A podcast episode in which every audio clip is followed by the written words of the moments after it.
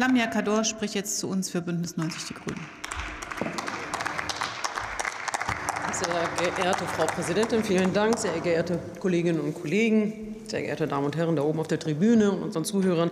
Um das gleich zu Beginn klarzustellen, ja, auch ich sehe natürlich einigen Reformbedarf bei den öffentlich-rechtlichen Sendern. Und ich würde auch sagen, die Lösungen müssen an der Struktur ansetzen. Das ist ja klar.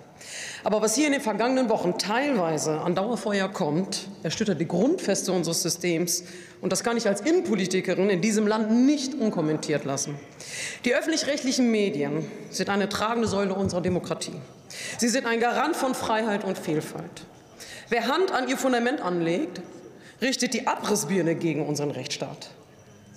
Es waren vor allem die öffentlich-rechtlichen, die in den vergangenen Jahren ausführlich und in der Regel sachlich beispielsweise über die Gefahren des Islamismus in diesem Land und in der ganzen Welt aufgeklärt haben. Heute sind es vor allem diese Sender, die die rechtspopulistischen und rechtsextremen Umtriebe beleuchten, Fake News zerlegen und Verschwörungsideologien aufdecken. Zudem geben sie gemäß ihres Auftrags auch solchen Menschen eine reichweitenstarke Stimme, die lange Zeit gar keine Stimme hatten. Sie machen Sorgen von jenen sichtbar, die sonst unsichtbar sind. Menschen mit Behinderungen, Menschen, die von Armut betroffen sind, Verlierer der Wiedervereinigung, alleinerziehende Mütter, Deutsche mit Zuwanderungsgeschichte, Geflüchtete, Homosexuelle, queere Menschen. Und damit sind wir auch schon bei des Pudels Kern. Es geht um gesellschaftliche Minderheiten. Deren Positionen wahrzunehmen, Vorurteile über sie zu dekonstruieren, all das ist zentral für eine sozial gerechte Gesellschaft. Diese Aufgabe übernimmt das öffentlich-rechtliche System heute wie kein anderes. Und das ist der eigentliche Grund, warum Politikerinnen und Politiker der AfD und einige andere in diesem Hohen Haus diese am liebsten abschaffen wollen. Sie wollen weder, dass solche Minderheiten großartig Gehör finden, sehen wir ja jetzt gerade, noch wollen sie Störfeuer haben, wenn sie gegen sie agitieren in ihrer Illusion von einer Mehrheitsgesellschaft, die sie nicht mal definieren können. In Wahrheit üben sie nämlich permanent Fundamentalkritik und schließen suffisant übers Ziel hinaus. Doch wohin führt doch wohin das führt, sehen, sehen wir in Polen, sieht man an Polen und natürlich auch in Ungarn. Schamlos wie niemand sonst machen sich die Rechtskonservativen dort den Medien untertan, besetzen Chefetage mit Günstlingen und geben ganz direkt Order, was zu berichten ist. Und gewiss müssen deren Führungskräfte nicht schon beim ersten begründeten öffentlichen Verdacht ihre Funktionen aufgeben, übrigens wie etwa beim NDR.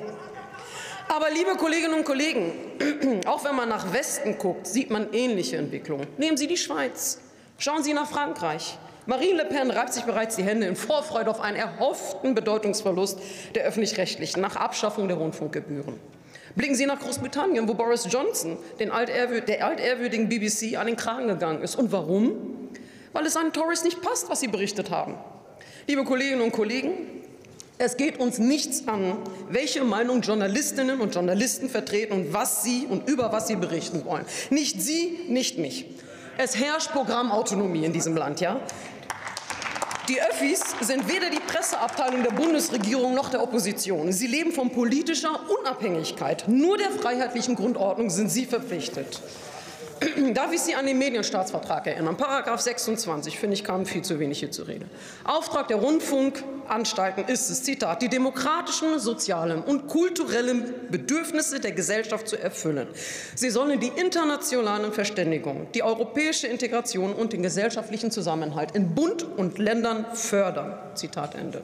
Kein Wunder also, dass sie bei reaktionären Backlashs die ersten sind, die fallen. Beispiel Russland, Beispiel Türkei. Mal sehen, wie es nach dem Wochenende in Italien weitergeht. Und was ohne starke, starke Öffis passieren kann, können Sie in den USA studieren. Die Demokratinnen und Demokraten in diesem Hohen Haus müssen zusammenstehen, um derartige Entwicklungen zu verhindern. Ohne vernünftiges öffentlich-rechtliches Fernsehen und System ziehen dunkle Wolken auf. Wir wären nach dem Zweiten Weltkrieg nicht da, wo wir heute sind. Und vertun Sie sich alle nicht. Auch Deutschland ist nicht immun gegen Extremismus. In diesem Sinne profitieren wir als Gesellschaft im Ganzen von diesem System. Und daher spielt es im Einzelfall auch keine Rolle, ob jemand das Fernseh-, Radio- oder Internetangebot tatsächlich nutzt. Die Freiheit, die die Öffentlich-Rechtlichen mit aufrechterhalten und befördern, dient uns allen, selbst Ihnen. Das sollte sich jeder vor Augen halten, wenn von irgendwo mal wieder mit billigem Populismus versucht wird, das öffentlich-rechtliche System zum Einsturz zu bringen. Vielen Dank.